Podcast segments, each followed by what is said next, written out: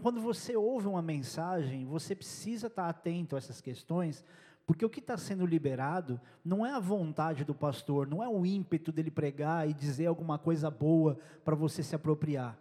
É justamente o fato de esse momento ser um momento onde Deus leva o povo dele a sério. É o momento onde Deus quer abençoar o povo, porque faz parte de quem Deus é.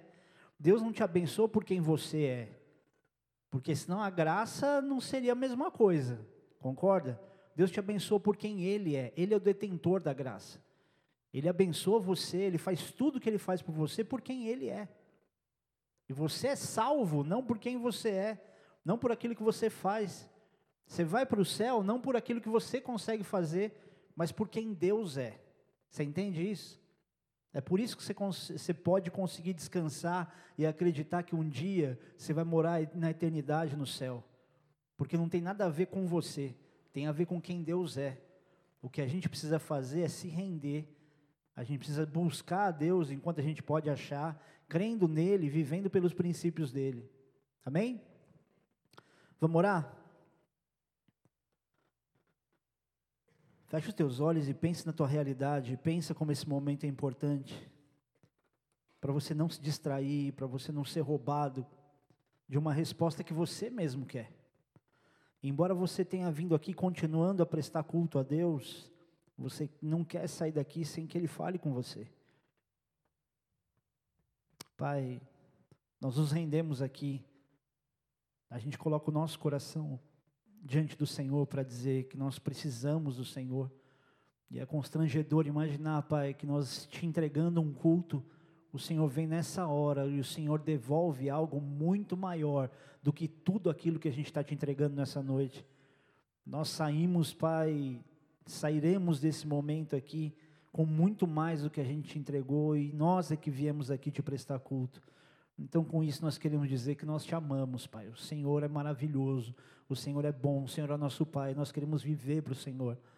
Então, nós te suplicamos, Pai, nos ajuda a discernir a tua palavra, nos ajuda a gostar da tua palavra, Pai, para que a gente pratique tudo isso e viva com prazer aquilo que são os teus princípios. Dá a cada um dos teus filhos aqui, Senhor Deus, justamente esse desejo pelas tuas escrituras e assim, Pai, o amadurecimento para que não, vi, não vivam, Senhor Deus, numa situação cíclica de pecado, Senhor Deus, ou de problemas, mas antes amadureçam e sejam, Pai, evangelistas, pastores, mestres, apóstolos, aqueles que vão de fato fazer a tua obra, Pai, com prazer. Em nome de Jesus eu oro e por tudo isso te agradeço, Senhor Deus. Amém. Igreja, eu começo essa mensagem confessando a minha vergonha em pregar sobre tantos assuntos que parecem ser super relevantes, alguns assuntos, até assuntos bem espirituais, né, assuntos que têm muito a ver com temas é, bem relevantes do tempo presente. Por exemplo, vocês sabem que eu escrevi um livro sobre depressão, ansiedade e pânico, né? Quem não sabia? Então, alguns não sabiam. O livro está lá atrás até. Se vocês quiserem comprar, compra hoje, porque quarta-feira eu vou pregar em Santos e eu não sei. Lá a igreja tem 1.500 pessoas. Eu não sei se vai ter livro na volta, tá? Aí depois tem que pedir de novo, enfim. Então, eu tenho cada testemunho legal sobre a questão dos livros. Toda semana eu recebo algum diferente. Então, assim, apesar disso ser algo relevante, é, eu percebo que a gente investe muito tempo falando de assuntos relevantes e eu me sinto mal quando passo um tempo pregando sobre diversos temas e eu percebo que eu falo pouco de Jesus. Jesus mesmo. E não é que a gente não fala de Jesus no culto, porque todo fim de culto a gente fala sobre o plano de salvação, a gente fala sobre entregar a vida para Cristo, mas pouco se fala da história inteira ou daquilo que pode se falar. Se você pegar os pregadores raiz, né, a gente começa a olhar, eu começo a olhar para mim e achar que eu sou Nutella. Como é que traduz isso, hein, Paulinho? Fica difícil, né? E aí, no fim das contas, a gente começa a achar, a gente se acha o pior pastor do mundo, porque a gente deixa de pregar coisas muito essenciais para pregar coisas que podem até parecer importantes, mas são superficiais. Hoje assisti um vídeo de um pastor muito interessante, era um programa de entrevista, e ele falou assim que o nosso maior problema, ele está, ele não está numa, como ele falou, sobre uma questão de desconstrução de cultura. mas numa mudança de cultura, mas na quantidade de cultura inútil que a gente absorve. Não é que o povo não tem uma cultura boa, é que ele absorve tanta cultura inútil que no fim das contas essa cultura inútil ela toma muito mais espaço das coisas relevantes. Aí ele deu lá um exemplo. É a mesma coisa de eu dizer para você que que comer chocolate é tão bom que você pode substituir o arroz e feijão. E é mais ou menos o que a gente tem feito com algumas coisas. A gente passa tanto tempo com cultura inútil, e não é que cultura inútil você não pode ter. A gente gosta de um monte de coisa de cultura inútil. Netflix é cultura inútil? É cultura inútil. É ou não é? E quanto tempo você passa na televisão lá olhando, vamos ver aqui quem entrou agora. Quantas coisas a gente não procura que é cultura inútil. Só que a gente não se enche daquilo que é útil. Nosso problema é realmente esse. Eu tenho uma tese, vocês já ouviram ela muitas vezes, que para a gente conseguir acertar não é só arrancar o que está ruim. A gente tem que se encher daquilo que é bom. Uma pessoa para poder ter até uma mudança de direção, não é que você vai tirar dela aquilo que é ruim, para de fazer isso, para de usar droga, para de roubar, para de mentir, para de se, se prostituir, de ser promíscuo é que você precisa injetar nela bons valores, ao ponto de um dia ela transbordar de coisas que valem a pena ela viver e ela desencanar do resto. Ela vai ver tanta coisa boa acontecendo que ela vai, cara, nem lembro disso aqui. Mas a gente não vive isso. E, infelizmente, a gente está cheio de cultura inútil. Assim como hoje na, na, nas questões, quando se fala de, de pregação, tem tanta cultura inútil que a gente deixa de falar do óbvio. Tem tanta informação, dentro de pregações que a gente fala de Jesus. Fala daquilo que é mais fundamental, que é o evangelho do reino, que é o plano de salvação. Porque no fim das contas, tudo se resume a isso. Se resume a se preparar para morrer e ir para o céu. Viver de acordo com a vontade de Deus, de forma que você se aproxime dele e no fim das contas você possa levar uma quantidade de pessoas para o céu, não para a sua igreja, não para a bola de neve, Bola de neve é só uma ferramenta. É só uma igreja que tem uma identidade específica, onde você tem uma certa comunicação de uma certa forma, que no fim das contas, ela existe para falar de Jesus. Simples assim. Então, com isso, vamos lembrar um pouco do que a gente aprende de Cristo. E desse pouco que a gente aprende sobre Jesus, uma das coisas de maior evidência dos ensinamentos dele, certamente é o amor. O grande problema é que quando a gente fala de amor, como exemplo daquilo que Jesus fez, a gente percebe que o nosso amor pelas pessoas, o amor pelas vidas, parece que ele é um mero sentimento. Ah, você tem que amar as pessoas. Já dizia Renato Russo, é preciso amar as pessoas como se não houvesse amanhã. Era isso que falava a música? E aí você ama as pessoas. E como você ama as pessoas? A gente ama as pessoas de uma forma muito romântica. Ah, eu amo a vida do fulano, eu amo a vida do ciclano. A gente ama de longe. A gente tem um amor meio, não é um amor platônico, é um amor meio superficial. A gente ama as pessoas de uma forma ridícula, até dentro da igreja. Sabe uma coisa que eu não gosto? Se você vier falar um dia isso para mim, não fala é a pessoa que chega para mim assim, oh, eu amo a sua vida. Não, me, não fala que você ama a minha vida. Fala que você me ama ou não fala nada.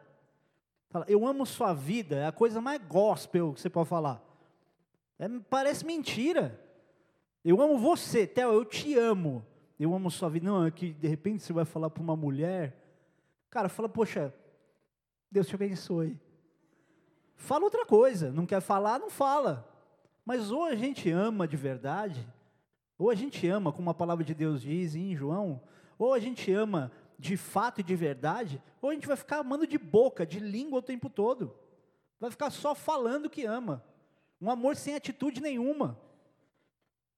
Às vezes a gente tem certa atitude, certa atitude. Às vezes a gente tem atitude expressando amor. Às vezes. Sabe onde eu vejo atitude de amor? nas pessoas que menos falam, os caras mais quietinhos. Sabe onde eu vejo amor? Em pessoas, às vezes, que têm linguagens de amor de prestação de serviço. Por exemplo, tem algumas pessoas aqui na igreja que são, eles são bem, bem mão na massa. Por exemplo, um deles é o Neno, o outro é o Luiz. E toda vez que você precisa deles para alguma coisa, mão na massa, eles estão aí. O outro é o Carlinhos, cadê o Carlinhos? Mão na massa. Se precisar deles, eles não vão abrir a boca para muita coisa. Mas vão lá e vão ralar, vão fazer. Ou tipo, ó, percebi que precisa disso aqui, vou lá, vou fazer. Agora, por que que fazem? Por amor. Não vão falar muito. Se sentar para trocar ideia, vão ficar meio, oh, tudo bem, não sei o que lá. Não vão dizer, ô, oh, queridão. Não é aquela articulação da comunicação. Mas vão te ajudar. Vão ser pessoas que têm atitude de amor. O Paulinho, por exemplo. O Paulinho, ele vai em hospitais, às vezes, para fazer tradução em Libras. Isso é expressão de amor. Às vezes você fica imaginando, tipo, não, o amor é algo que você vai expressar para a pessoa através de um abraço. A gente está muito superficial no amor. É um amor muito ridículo. E o crente, ele tem a tendência a ter um amor superficial, um amor de palavra. A igreja, infelizmente, é um local cheio de pessoas que amam superficialmente e enganam muito. E enganam profundamente. Por isso que o amor no texto de Cantares fala que ele deve ser, ou ele é, forte como a morte. E falando em morte, eu vou dizer que eu morreria, morreria, morreria mesmo, pelas pessoas que eu amo e que são próximas de mim. Eu morreria. Mas, sinceramente, eu não morreria por pessoas que não são tão próximas de mim. Ia deixar morrer. Estou falando a verdade. Eu não sei você, em que nível espiritual você está. Eu estou tratando com a sinceridade. Desse lugar eu posso, não posso mentir nem mais ainda, nem menos ainda. Mais menos, esquece, estou viajando aqui. Você talvez morreria pelos próximos e também não morreria pelos não tão próximos. Mas sabe o que a Bíblia ensina a gente? A ter um nível de amor, de intensidade, como o de Jesus, ao ponto de morrer pelo próximo. Pastor, mas a Bíblia não diz para a gente morrer pelo próximo. Ela não diz exatamente isso. Diz para a gente amar o próximo como a nós mesmos. Amar a si mesmo não envolve preservação da própria vida. E como é que a gente não preserva a vida do próximo? Você pode não morrer por ele, mas a gente tem a obrigação de cuidar da vida dele. Você pode até não morrer por ninguém que não é tão próximo, mas você tem a obrigação de cuidar da vida de quem não é tão próximo. Você entende? Não tem uma obrigação de um lado, mas tem uma obrigação de outro. Vocês estão aí? O amor, querido, é a motivação principal. Só que através dele, ou na frente dele, há atitudes que movem esse amor. Então a gente não pode dizer que a gente é realmente discípulo de Cristo, que a gente é cristão falando de um amor como de uma senhorinha na beira dos 100 anos de idade, que não tem força para nada, e tudo que ela faz é sorrir e dizer: Deus te abençoe, meu filho. A gente está muito senhorinha na hora de ser amoroso. Por isso eu quero falar de outras características que ajudam a gente a ser e a fazer o que Cristo foi e fazer aquilo que ele fazia. Abre lá em Atos no capítulo 3. Vocês estão acordados aí? Se vocês quiserem, eu grito. Já tem uma vozinha, né? Diz a palavra de Deus.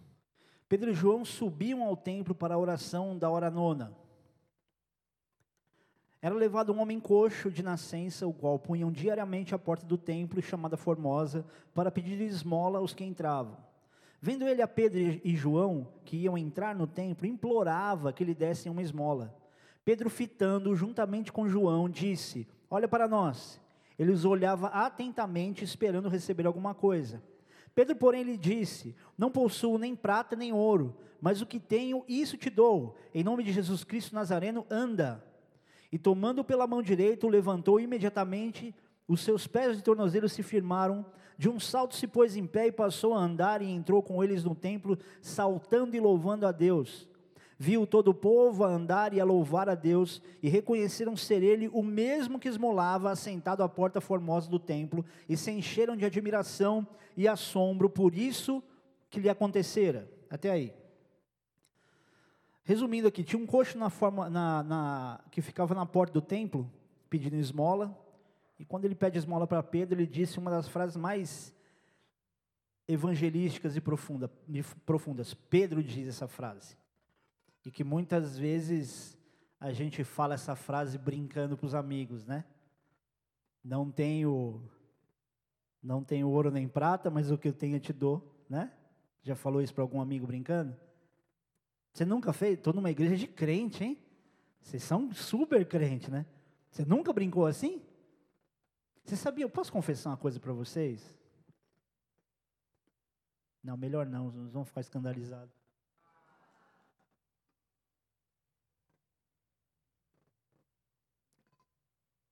Não, tenho medo de vocês acharem que eu sou um herege. Ah, vocês querem ter certeza se eu sou, né? Eu estou aqui refletindo junto com vocês, tá? Isso é reflexão. Você sabe que uma coisa que passa pela minha cabeça? Tem muita brincadeira que a gente faz com texto bíblico que eu não sei se é, é tido como algo que fere o Espírito Santo. Eu, às vezes eu paro para pensar nisso, porque tem muita piadinha que a gente faz com Bíblia e que às vezes é engraçado mesmo e é legal. Mas, ao mesmo tempo, eu não sei, eu estou sendo sincero, não estou dizendo que eu não sei manipulando. Às vezes eu não sei como é que o Espírito Santo, o próprio Deus, olha para isso. Porque tem coisa que parece que você está ridicularizando com o texto que está escrito. Você já teve essa sensação, não? Então, às vezes, assim, a gente comenta algumas coisas e faz alguma, algum comentário, como esse, por exemplo. Pô, dá alguma coisa aí para mim, dá onde eu falo, não tenho prata nem ouro, mas o que eu tenho, levanta e anda, vai, não sei o que lá, não pegues mais. Claro, estou dando exemplos ridículos, mas a gente precisa se policiar com isso às vezes, viu?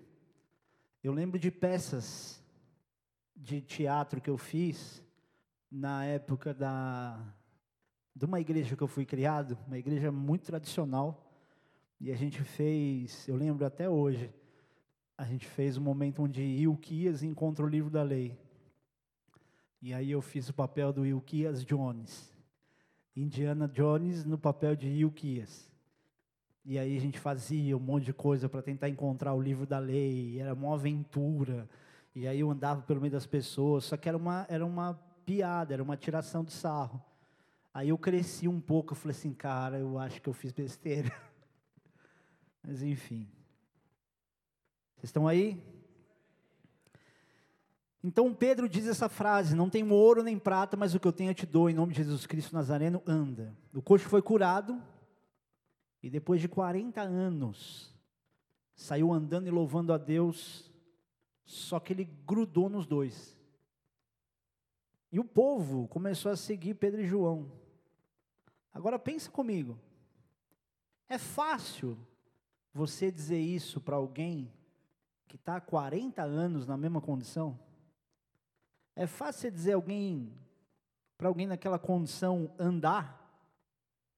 Você já orou por alguém com problemas visíveis? Que você sabe que, cara, se não acontecer nada, vai ser o maior mico da sua vida? Já orou por alguém que você precisa exercitar a fé em Jesus que você nunca teve naquela hora? Você não sabe se você pede para testar ou se você fala quando chegar na sua casa você vê se você foi curado. E aí, o que, que você faz? Nem ora, né? Porque a maioria das pessoas nem oram. A maioria de nós nem ora. Ah, pastor, eu não vou orar porque assim, Acho que tanta gente já deve ter tentado e não orou e a pessoa não foi curada, aí não vou eu lá orar, né? Tem dois extremos que a gente não pode ter. O extremo da covardia, onde você desiste de orar, imaginando tipo, ah não, mas eu não. E o outro extremo imaginando que só falta você orar para aquilo acontecer. Uma vez eu estava em Brasília, fui fazer uma visita, e aí, eu não lembro qual era o detalhe da visita, aí eu voltei, falei, ah, fui lá na casa da fulano, lá, orar. Aí o cara falou, por que, você não me chamou? Como quem diz, tipo, se você me chamasse, eu resolvi o problema. Eu falei assim, querido, desculpa, eu sou o pastor, a obrigação é minha lá. Você ir orar é resolver tudo. Porque tem gente que acha que ela é que tem que orar, que a oração dela é mais importante. Eu fico imaginando como o pastor Avelino teve que ter paciência com esse povo insuportável da bola de neve. A gente é legal demais, mas a gente também é insuportável demais. A Cris está aí hoje? Não. Cris, fala que todo crente achava que faltava ele orar pelo Mateus para ele ser curado. Cada hora devia chegar um. Do áudio. Imagina quanto áudio. Um em especial foi insuportável. Cada um dizia uma coisa mais espiritual. Imagina o pai com o filho com câncer, tendo que ouvir as pessoas dizerem coisas espirituais como se ela fosse a detentora da revelação da cura. Se nós não soubermos transferir para Jesus a dependência, a glória, tudo, nada vai acontecer. O nosso problema é que não há em nós a humildade e não há em nós a ousadia. É bem diferente da prepotência, da soberba. Há um desequilíbrio. Muitos milagres não acontecem porque as pessoas começam a trazer para si essa glória, essa autonomia como se ela tivesse esse crédito todo. Muitos milagres não são feitos por causa disso, ao passo que muitos acontecem de tanto Deus olhar para aquela pessoa e querer curar. Em gente que você fala assim, poxa, esse cara não, por favor. E por que, que Deus cura? Pela graça que Ele quer dar para quem, quer ser, para quem Ele quer alcançar. Por isso que eu vivo repetindo: vai chegar pastor no céu que vai querer entrar, vai usar como justificativa de que ele curou o enfermo e expulsou o demônio, não vai poder entrar, e vai ouvir ainda, não te conheço. E por quê? Se para curar enfermo e expulsar demônio, o cara tem que ser um cara que tem, um, tem que ter um mínimo de equilíbrio e consciência da palavra. É porque Deus queria curar o enfermo e expulsar o demônio do outro. Não é por quem expulsava, é porque quem, quem Deus queria libertar. Só que a gente, que é instrumento de Deus, nem isso tem feito. Querido, a gente precisa de ousadia. Não é fácil, mas é fundamental. E mesmo numa igreja onde a maioria vem porque acredita em Jesus, isso precisa de ousadia. Agora pensa aqui, se você curasse uma pessoa que estava 40 anos de deficiência, o que, que você faria depois se a multidão te seguisse? Eu não sei você, mas cara, eu faria um culto. Faria um culto e ia curar todo mundo. Eu, tipo, uau! Eu orei por esse cara, esse cara levantou. Cara, deu certo. Eu orei por um cara que estava 40 anos assim. Galera, vocês estão. Vem, então vem todo mundo. Vou curar todo mundo. Fala que você não faria alguma coisa semelhante. Cara, você está curando um cara, um paralítico que estava 40 anos sem andar. Você ia deixar essa unção passar, você ia ficar assim, ó, segurando a unção em algum lugar. Falou, não sai, não sai. O que, que Pedro fez? Ele chega para o povo que se juntou neles e, e, já dispara. Falou, ô seus israelitas, o que, que vocês estão com esses olhos de coruja aí? É como se a gente tivesse feito ele andar pelo nosso poder ou piedade. O povo começou a juntar e ele quis deixar muito claro que não tinha nada a ver com eles. E por mais que qualquer um de nós também quisesse fazer isso, no fim das contas a gente ia achar que tem alguma coisa a ver com a gente. É o que acontece com muita gente. Por isso que algumas coisas Deus sabe muito bem para quem dá. Se você recebesse certos poderes de Deus para fazer alguns milagres, quem seria você?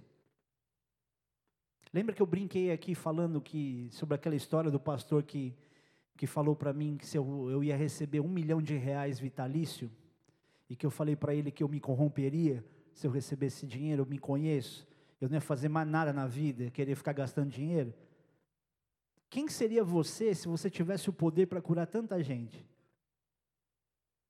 Você seria mais um que ia ter a glória para si mesmo? Você ia se tornar aquela pessoa que faz um monte de coisa e aí você faz o supérfluo é aquele que faz a cultura inútil, você cura pessoas, mas não salva ninguém?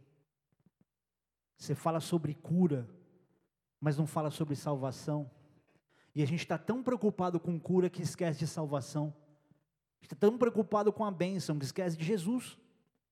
E é mais ou menos isso que a gente está vivendo, dando assistência para tanta coisa, esquecendo daquilo que é essencial. E aí Pedro completa: vocês esqueceram que o Deus de Abraão, Isaac e Jacó glorificou a Jesus e que vocês o traíram quando Pilatos estava pronto para soltar Jesus? Então, só um parênteses aqui. Vocês lembram que Pilatos tinha poder para soltar Jesus? Pilatos sabia que era inocente, tinha poder para soltar Jesus, tanto que quando ele lava suas mãos por causa disso, ele deixa muito claro que ele entendia isso, mas ele se rende ao clamor do povo e solta Barrabás. Sabe o que isso ensina para a gente? Que mesmo que se tenha poder e autoridade, sem ousadia, nada acontece. Tem muita gente aqui que Deus tem dado poder, autonomia, autoridade, mas que não tem ousadia, por isso nada acontece. Deus colocou você em certas posições que você não usa o que você tem. Deus te deu certas oportunidades que você não sabe usar. Ou Deus te deu certas liberdades que você também não sabe usar. A grande verdade é, nós não usamos aquilo que a gente tem. Quer um exemplo ridículo? Você está num país que você nunca vai ser perseguido por causa do evangelho. Ah, pastor, mas tem perseguição, querido. Nós não temos perseguição no Brasil. Nós temos encheção de paciência. Nenhuma perseguição, perseguição zero. Vai lá para a Índia para você ver o que é perseguição. Vai lá para o Senegal para você ver o que é perseguição. Você pode falar de Jesus para quem você quiser, a hora que você quiser. E me fala, quem que você evangelizou nos últimos três meses? Me fala, quem que você convidou para vir à igreja, sentar, ouvir uma palavra nos últimos meses? Você vem para a igreja sozinho. Você que é um visitante, essa pessoa te convidou para vir para a igreja, agradece muito, porque ele está fazendo uma coisa que a maioria dos crentes não faz. O que esse cara está fazendo com você é demonstração de amor. Está dando para você aquilo que faz bem para ele. Esse cara gosta de você, essa pessoa gosta de você, agradece depois, isso é sério. Porque ele está aqui, é o lugar que, que ele gosta de estar. Tá, e chamou você para estar tá aqui. Isso é prova de amizade de verdade. Mas e aí? Todo domingo você está aqui. E vou falar só de domingo, porque quinta-feira você pode estar tá e nem estar. A maioria dos presbíteros e diáconos também. Que tipo de atitude a gente tem que vai provar realmente nossa fé? Porque se a fé sem obras é morta, que tipo de obra pode provar que a nossa fé está viva?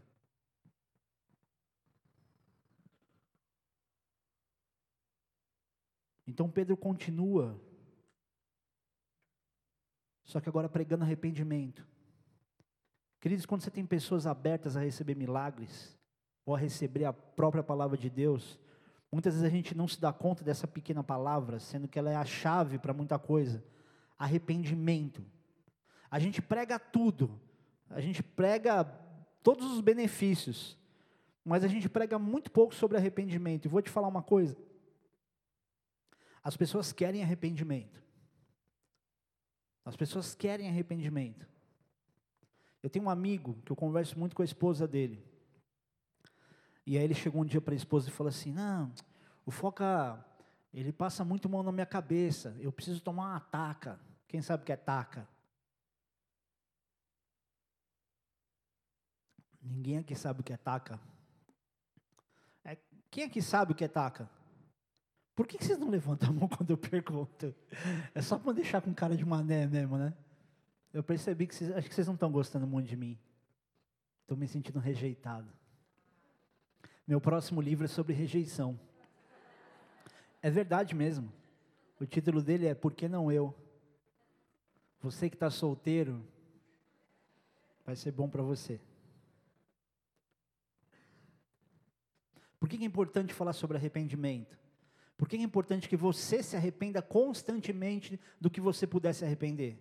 Porque o arrependimento é o que te dá consciência da graça. Agora presta atenção nisso. Olha que legal.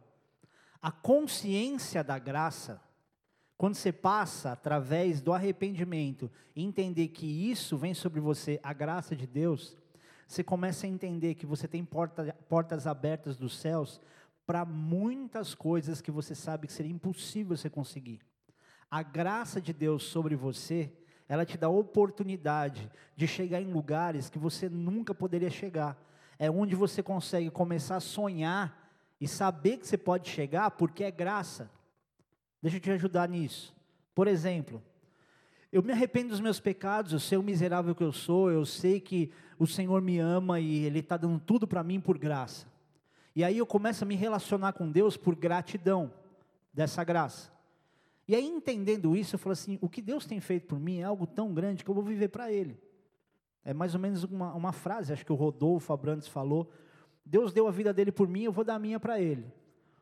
E aí quando você começa a viver, onde Deus, ele é o ponto principal da tua vida, ele é o propósito da tua vida, você começa a desejar coisas cada vez maiores, mas não para si, mas para ele. E toda vez que você tem uma visão grande para que o nome dele seja glorificado, ele é o maior interessado em fazer você chegar nesse lugar. Sabe por que, que a gente cresceu como igreja? Porque a ideia nunca foi o Rina se colocar num ponto principal e fazer com que as pessoas gostassem do que ele fazia. O Márcio está aqui, ele conhece. Vocês conhecem o Márcio? Márcio, levanta a mão aí, dá um tchau. É o Miss Simpatia da igreja. O Márcio sabe do que eu estou falando. A gente tinha uma galera da Bola de Neve. Tinha algumas pessoas que não, não algum, a maioria que não acreditou na visão, que era para estar tá com a gente hoje. Caras que pregavam muito bem. Caras que você fala, meu, esse cara é demais. Só que não tiveram a mesma visão e talvez a mesma humildade que o Rina, na época o Rinaldinho, teve em relação a querer alcançar as pessoas. Como pregador, ele teve, um, teve que ter uma evolução muito grande, mas o alvo dele eram as pessoas de fato. O ministério só teve proporção por causa da visão que ele tinha. Tudo isso acontece porque ele não está concentrando tudo em si mesmo. Vamos pensar aqui? Seria muito fácil hoje ele não abrir igreja nenhuma e ficar concentrado nele mesmo, tendo recursos financeiros que ele mantivesse bem a família dele e ele acabou, ao invés de abrir um monte de igreja pelo mundo, onde ninguém nem sabe que é ele, e que se ele morresse hoje, ninguém nem ia sentir falta. Quantos aqui não conhecem o apóstolo Rina? Quantos aqui, se ele morresse hoje, você poderia ficar triste, mas não sentiria tanta falta? Não é verdade? Se ele não tivesse essa visão, talvez a gente não existisse.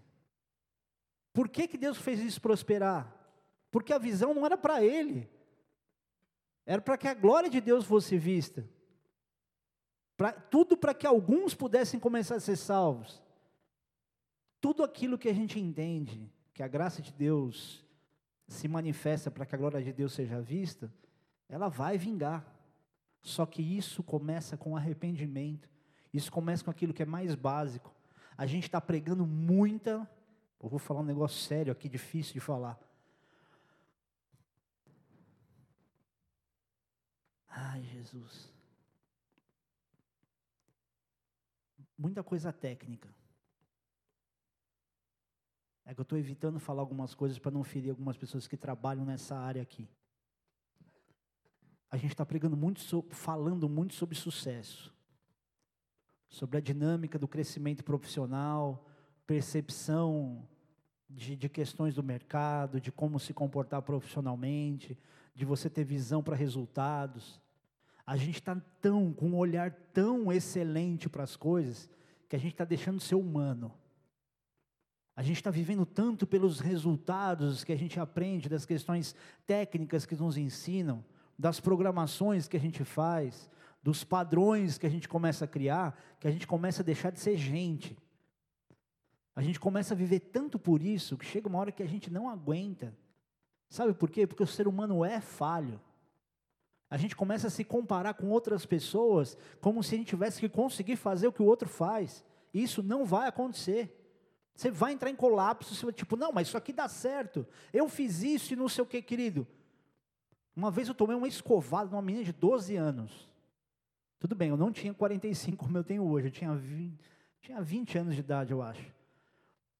Aí ela assim, é, mas não era um acampamento. Não, vamos lá, eu, eu, não vou no acampamento porque eu não conheço muita gente, não sei o quê. Aí eu falei, não, meu, pô, eu fui ano passado, conheci um monte de gente. Ela falou assim, mas você é você, eu sou diferente de você. Eu hum, podia dormir sem essa. Só que aquilo que tem se ensinado é como se todo mundo conseguisse alcançar os mesmos resultados mas as pessoas são diferentes, as personalidades são diferentes. A única coisa capaz de aceitar as pessoas como elas são e consegue trazer as pessoas para uma realidade onde cada um consegue se encaixar é justamente a verdade da palavra, porque a pessoa vai lidar com aquilo que ela consegue, com a realidade dela mesma. Não é um padrão de outra, é um padrão da Bíblia onde a pessoa olha para ela, olha, isso aqui é a minha realidade, eu dou um choque em mim nisso aqui e isso aqui alcanço. E Deus coloca sobre mim um peso que eu sou capaz de suportar e Ele sabe. Querido, tem lutas que eu passo que talvez você nunca passaria. E tem lutas que alguns de vocês passam que eu não sei se eu aguentaria. Estou sendo sincero. Eu olho para alguns dependentes químicos e eu bato palma para vocês. Eu escuto algumas histórias e falo, cara, eu sou um miserável. Eu falo, cara, você é meu herói. Eu não sei se eu tivesse usado drogas, eu teria saído que tem tanta coisa que me prende até hoje. Eu não parei de comer doce. Ah, pastor, ridículo isso, não tem nada a ver com droga, doce é normal. É tão normal que todo mundo sabe que deveria parar e não para. Eu estou numa luta com refrigerante, de parei há quase três anos, mas mano, toda hora que eu olho. E aí o dependente químico está aqui se sentindo a pior pessoa do mundo. Vocês são demais, cara. Vocês são grandes vencedores. Você que parou de fumar cigarro, talvez você nunca tenha usado crack na sua vida, mas você parou de fumar cigarro, você é um vencedor. Isso precisa ser dito. E é cada um dentro dos seus limites. Então não vou dizer que eu sou um cara que alcancei um padrão de sucesso porque eu nunca fumei. E vou dizer, não, é possível você não fumar. Eu nunca fumei. É fácil eu dar um padrão de sucesso alcançável dentro da minha realidade. E a gente começa a construir realidades supérfluas. Isso não é o essencial. O essencial é tua vida espiritual, que vai reger todo o resto. Não tem essa, querido, de você estar tá aí pensando em, em, em, ser o cara mais saudável fisicamente. Eu conheço um monte de gente saudável fisicamente, corpo escultural mas podre nas emoções, fútil. Deixa eu dizer uma coisa para você. Tenho nada contra selfie, tá? Tenho nada contra. Eu não sou o gordinho revoltado, tipo, eu queria ter barriga de tanquinho. Eu tenho, estou lavando o edredom, mas eu tenho. Tenho nada contra isso. Mas avalia. Será que você não está tirando foto, esperando que os outros te vejam? Assim como os outros tiram fotos, esperando que você veja, e você não está nem aí para a foto. Exceto quando é mulher olhando para homem ou homem olhando para mulher, olhando para mulher. Sabe como chama isso? Promiscuidade. Nem fica me enganando, querido. Tipo, não, mas eu estou olhando para o trabalho muscular. Cobiça, concupiscência dos olhos, o desejo dos olhos. Ou você é tão puro assim ou será que a gente é tão crente assim? Eu acho que a gente é tão hipócrita assim. A gente fica na rede social valorizando tanto aquilo que a gente faz, a gente despreza tanto aquilo que os outros fazem. Eu tenho para mim que curtir coisa dos outros é muito mais saudável do que ficar falando de mim. Eu estou o tempo todo curtindo, dando comentário dos outros. Eu não tenho tantas coisas legais minhas que eu possa dizer, ah, uau, se eu tenho uma foto minha andando de skate, estou com uma barriga gigante. Nossa, uau, que estilo, que foto. É vergonhoso. Vou ficar achando isso a coisa mais legal do mundo? Querido, arrependimento, preste atenção nisso, é uma das principais habilitações para receber algo de Deus. Se você não se arrepende, Deus não pode te dar muitas coisas que você deseja. Você não sabe qual a impressão que a nossa pregação vai passar? E os milagres também. Que a gente pode continuar assim com a vidinha medíocre, recebendo mensagens supérfluas de sucesso, onde Deus não tem espaço na nossa vida, porque Ele nos ama e não quer que a gente sofra. Deus te ama e Ele não quer que você sofra. Isso é uma verdade. Mas Ele não te ama e não quer que você sofra a qualquer custo, ao ponto de nunca fazer você passar por experiência nenhuma que te amadureça. Ele te ama tanto e não deseja que você sofra, que Ele te faz sofrer certas coisas para que você não sofra outras. Ele faz você viver certas frustrações para que você não tenha problemas maiores. Então aceita algumas frustrações. Ele te faz ser traído ou traída para você não viver uma situação pior num casamento falido. Ele não te faz, querido, se, ele não te força a viver certas coisas. A opção é nossa. A gente é que fica forçando a Deus para poder fazer as coisas.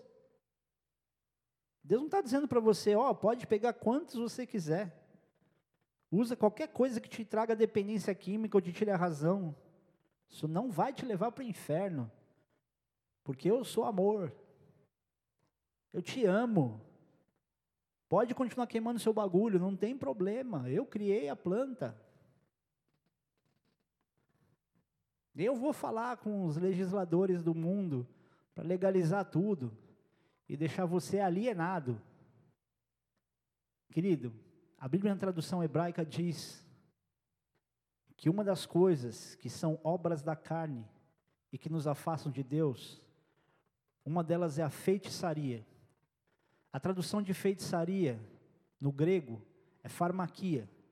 E no hebraico é uso de drogas alucinógenas para entrar em sintonia com o oculto. Você tem uma Bíblia hebraica? Procura. Quem tem Bíblia hebraica aí? Procura nela.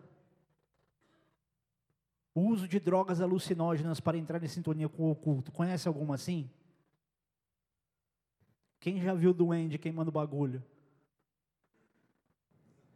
Quem já tomou chá de ayahuasca?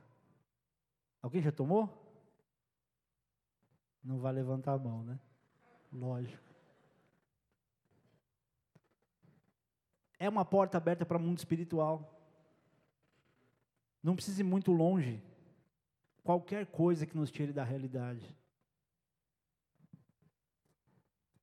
E o Pedro faz o quê? Ele prega arrependimento. Então, quando Pedro dá essa escovada, enquanto ele ainda falava, chegam os sacerdotes, o capitão do templo, os saduceus, que era uma espécie de político espiritual da época, conservador de muito dinheiro, e prendem ele. Agora sim, Atos capítulo 4. Nossa, demorei aqui, né? Acho que vou pregar o resto no próximo domingo.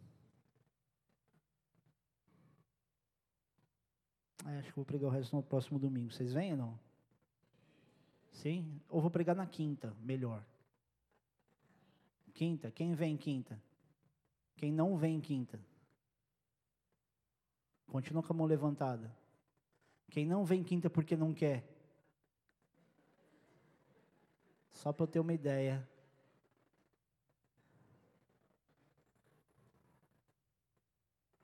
Eu vou parar aqui então e a gente continua no domingo? Vocês querem mais 10 minutos, 15 mesmo? Sério? Amém. Então, agora vocês foram sensacionais, hein, meu? Amém. Eu prometo que eu vou tentar ser objetivo. Atos capítulo 4, versículo 5 diz assim: No dia seguinte reuniram-se em Jerusalém as autoridades, os anciãos, os escribas, com o sumo sacerdote. Aliás, vou resumir aqui. Há muita coisa para a gente observar nesse texto, Mas eu vou, eu vou, é, vai do, do versículo 5 ao 22. Mas eu quero me, me conectar ao fato de que, no desfecho do episódio, os sacerdotes aqui estavam pensando entre si. A, a gente não pode dizer que não aconteceu nada aqui, que Pedro não curou esse cara, porque todo mundo viu. Então, para não criar o efeito contrário no meio do povo, o que, que eles fizeram? Eles deram uma prensa em Pedro. Vocês lembram da cura de Pedro, né? Lembram não? Senão vou ter que ler tudo. Sim, nem lembra, tipo, sim, lembro. E aí eles prensaram Pedro e João para não falar mais de Jesus, e aí eles seriam soltos. Então o que acontece? Eles viram a movimentação dessa cura, prenderam Pedro e João e falaram assim: ó, só fecha a boca, não se movimenta mais, não fala mais de Jesus e a gente solta vocês. E Pedrão, o que, que ele faz? Ah, claro, vocês vão me libertar? Beleza, fico quietinho. Claro que não, né? Pedro já acelera, falou: ó, julga aí entre vocês se vocês acham justo que a gente ouça vocês, ao invés de ouvir a Deus. Porque a gente aqui não vai deixar de falar do que a gente viu e ouviu. Como que chama isso? Ousadia. Falou assim: ó, julga vocês aí. Vocês acham que a gente deve ou não? Se eu vou ouvir vocês, eu vou ouvir Deus. Porque eu não vou parar de falar do que eu vi, do que eu ouvi, não. Querido, tem gente que usa a expressão parecida, colocando o nome de Deus no meio, para dizer que ouve a Deus e não aos homens, que foi Deus que mostrou. Ah, Deus me mostrou, e aí ninguém contesta, né? Tá cheio de crente assim. Deus me mostrou, querido. Quando você escuta muito alguém falar, Deus me mostrou, Deus me mostrou, fica bem esperto. Bem esperto. Vocês concordam que eu tenho uma grande responsabilidade como pastor? A grande maioria que convive comigo aqui, vocês me escutam falar, sei lá, dos 100% das coisas que eu falo, até 10% que Deus mostrou? Não, né? Eles estão dizendo que não, os que convivem comigo. Sabe por quê? Porque até quando Deus mostra, o peso de se dizer, de se dizer que Deus mostrou é muito grande. Porque dentro de nós, por mais que você sinta uma inclinação de dizer, cara, isso é Deus, falar que é Deus é muito sério. Então, toda vez que alguém fala, não, Deus me mostrou isso, Deus mostrou, Deus mostrou, pode ficar esperto que é falador.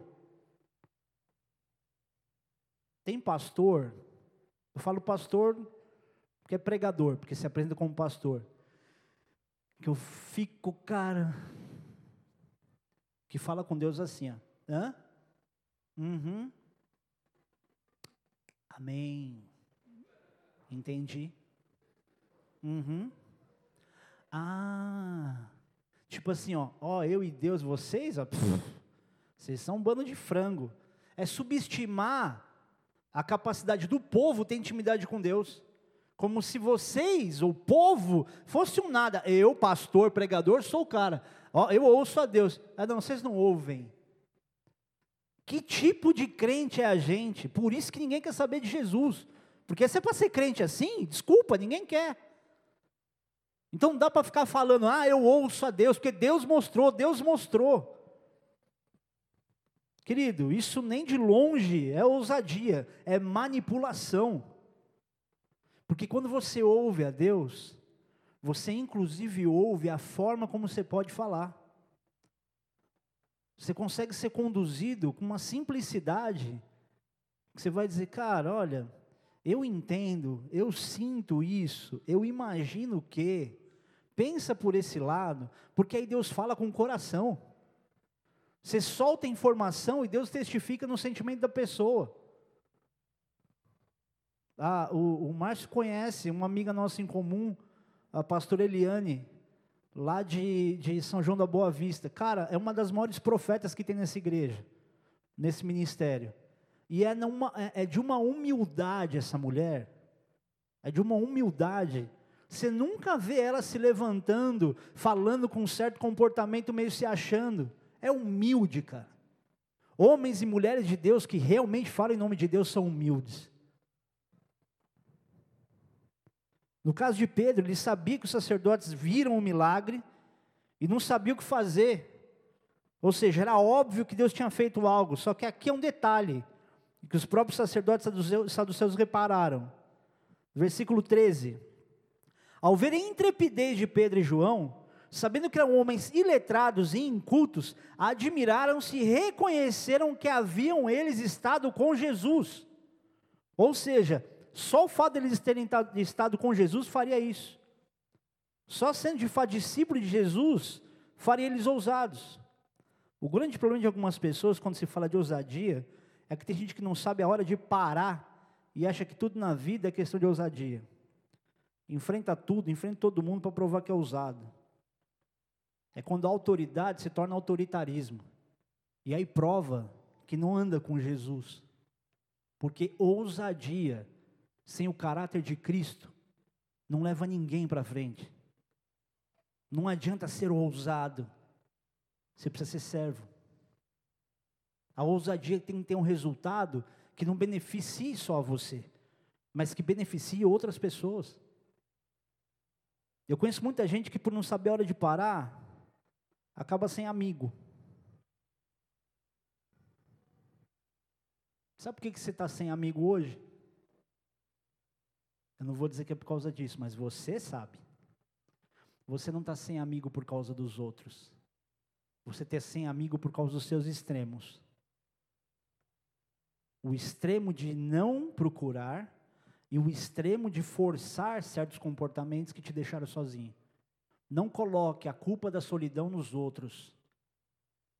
Nem no diabo. O diabo é um otário que fica, hã? Eu? Eu culpo sozinho? Não, não fiz nada dessa vez. Apesar que é bom, né, colocar a culpa no diabo. Ele é um fracassado mesmo, a culpa é dele. Ou a culpa é sua, você coloca em quem você quiser, né? Mas a culpa é sua. A culpa é sua. E o bom de saber que a culpa é sua é que você pode mudar essa situação. Querido, teu amor precisa fazer de você uma pessoa mais suportável. Porque tem gente que até quando evangeliza fica insuportável. Eu estou objetivando aqui para a gente terminar. Uma vez eu preguei um texto de Eclesiastes 10, 10, para ilustrar a hora de saber parar, dizendo que se a lâmina da machadinha tivesse sem corte, e quem a usar não afiar, vai ter que fazer, que aplicar mais força só que o experiente possui a vantagem da habilidade, ou seja, ele para para afiar. Às vezes nosso comportamento não atinge mais nada, tá igual machado sem corte. E nessa hora a gente tem duas opções: parar para afiar ou bater com mais força.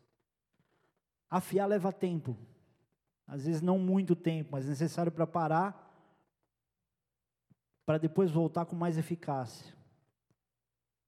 Muita coisa que a gente faz aqui na igreja, cursos e tudo mais, aperfeiçoam as pessoas. Mas às vezes, querido, é muito importante que você, se você está parado, você precisa lembrar por que, que você parou. Porque tem muita gente parada aqui. E você pediu um tempo de ministério, um tempo das coisas, só que você esqueceu porque você parou. E por esquecer que você parou, você perdeu a ousadia, você perdeu o amor. Você perdeu o alvo.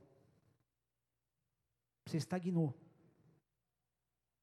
Você esqueceu que o que te mantinha vivo era justamente a movimentação de servir. Sabe o que eu vejo muito? Muito. Gente que parou para afiar o machado, depois colocou o machado na sala de ferramenta. E falou: está guardado lá, um dia eu uso.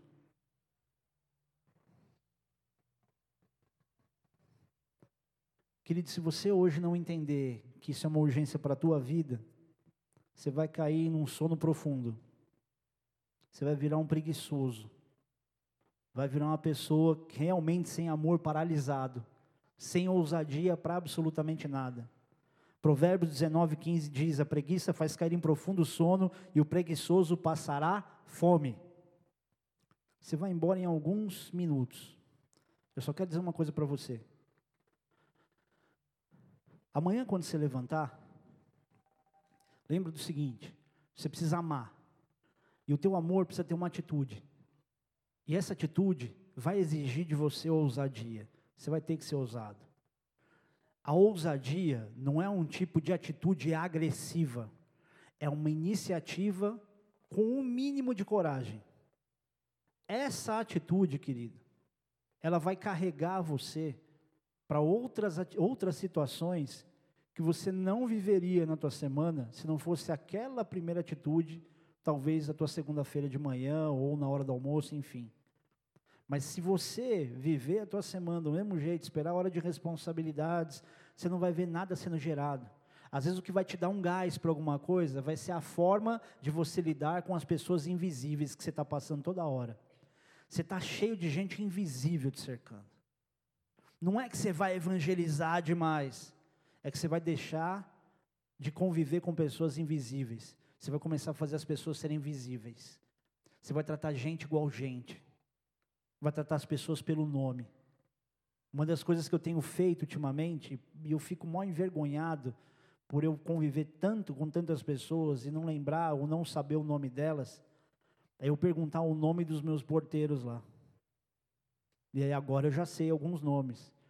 E eu sou ruim de guardar um monte de coisa. Não sou que nem o Rina, que lembra o nome e a história.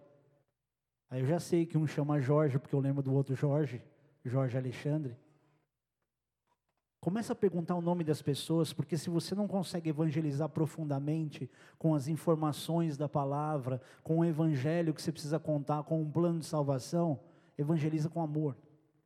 Você precisa disso, talvez tanto quanto a pessoa precisa ouvir sobre Jesus. Porque à medida que essa ousadia de amor começar a acontecer em você, naturalmente isso vai ser crescente ao ponto de você conseguir ter o gancho para poder pregar sobre o evangelho da salvação. Você precisa disso, tanto quanto a pessoa que precisa ser alcançada. A tua semana não precisa ser recheada de boas notícias, ela precisa ser recheada de ousadia. E se você não fizer isso, não espere que alguém te telefone, não espere que alguém te dê incentivo, não espere que as coisas venham até você. Você é o proclamador de bênção para a sua própria vida. Só que você não tem feito isso. Ao contrário, você tem entrado num vitimismo. O inimigo fala na tua orelha e você acredita em mentiras. Você tem acreditado em muita mentira. O diabo quase não tem trabalho com você. Ele lança setas na tua mente, você abraça. Ah, eu sou feio.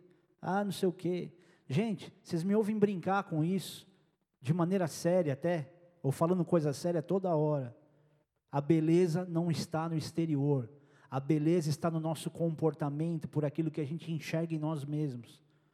Cara, eu sou demais.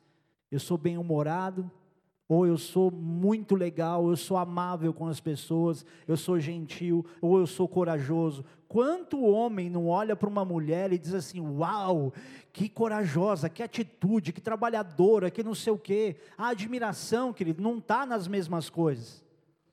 Hoje eu ouvi um cara, um guerreiro daqui, gosto muito dele. Falou assim, cara, estava reparando numa pessoa, e eu fiquei tão, gostei tanto de ver essa pessoa orando assim, mas clamando com a alma. Aí eu falei, olha que o cara está reclamando, tá, tá, tá reparando. Aí eu falei assim, foi exatamente assim que eu reparei na Marcela, hein?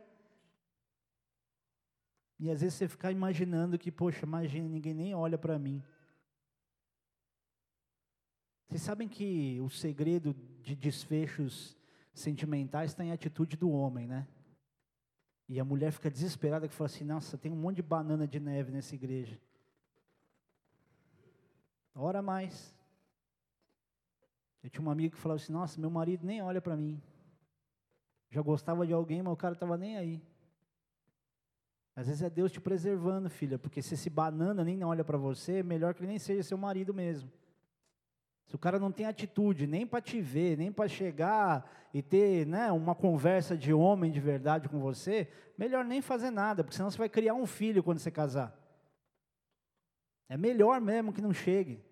Pode ser legalzinho, bonitinho, mas não dá, foge. Então, homem, Não vem reclamar depois que as coisas não dão certo. Porque tá cheio de homem aqui que fica aí, dá uma pescadinha aqui, conversa, fica flertando, aí a menina se apaixona, o cara, não, mas eu acho que não é, sentir de Deus, o cara de pau, é atitude, não é tipo, ah, eu orei, Deus falou, deixa de ser frango, cara, deixa de ser mané. Você não pode ficar cativando mulher aqui na igreja e depois descobrir que, tipo, hum, não era bem o que eu queria. Você está afim de alguém? Vem falar comigo. Não é para ficar cortejando, não é para andar juntinho. Vem falar comigo. Eu não sei nem porque eu estou falando isso no final de culto, não tem nada a ver. Deus sabe, né? Se você acabou um relacionamento há menos de três meses, não acelera para conversar com ninguém, tá? Pelo menos para não expor assunto, beleza? Pode até conhecer de longe, trocar ideia, mas não faça nada sem falar comigo. Comigo, tá? Beleza? Se você veio de outra igreja, principalmente. Se você veio de outro lugar, vem falar comigo. Porque se eu ficar sabendo que você chegou uma menina daqui, eu vou quebrar você, irmão. Estou falando sério. Tá bom, não vou te bater, mas vou te quebrar de alguma forma. Que menina aqui é filha minha, meu. Amém? O pessoal já está indo embora, então feche seus olhos. Peça para Deus ousadia. Lembra do teu problema e fala: Deus, eu preciso de ousadia. Talvez para aquilo que você tem mais dificuldade para resolver nesses dias, você até imagine que ousadia não seja a palavra certa. Mas não é ousadia para resolver o teu problema diretamente é ousadia para fazer as coisas que você precisa fazer e tem negligenciado, para que então você tenha paz em relação às outras coisas, que talvez só Deus possa resolver para você mesmo. A ousadia para você fazer aquilo que você deve fazer e não tem feito. Faz o que você tem que fazer. Pede para o Senhor te dar ousadia para enfrentar o que você não tem tido coragem para enfrentar. Pede para o Senhor te ensinar a amar com ousadia. Pai, eu te agradeço porque hoje eu sei que o Senhor está abrindo os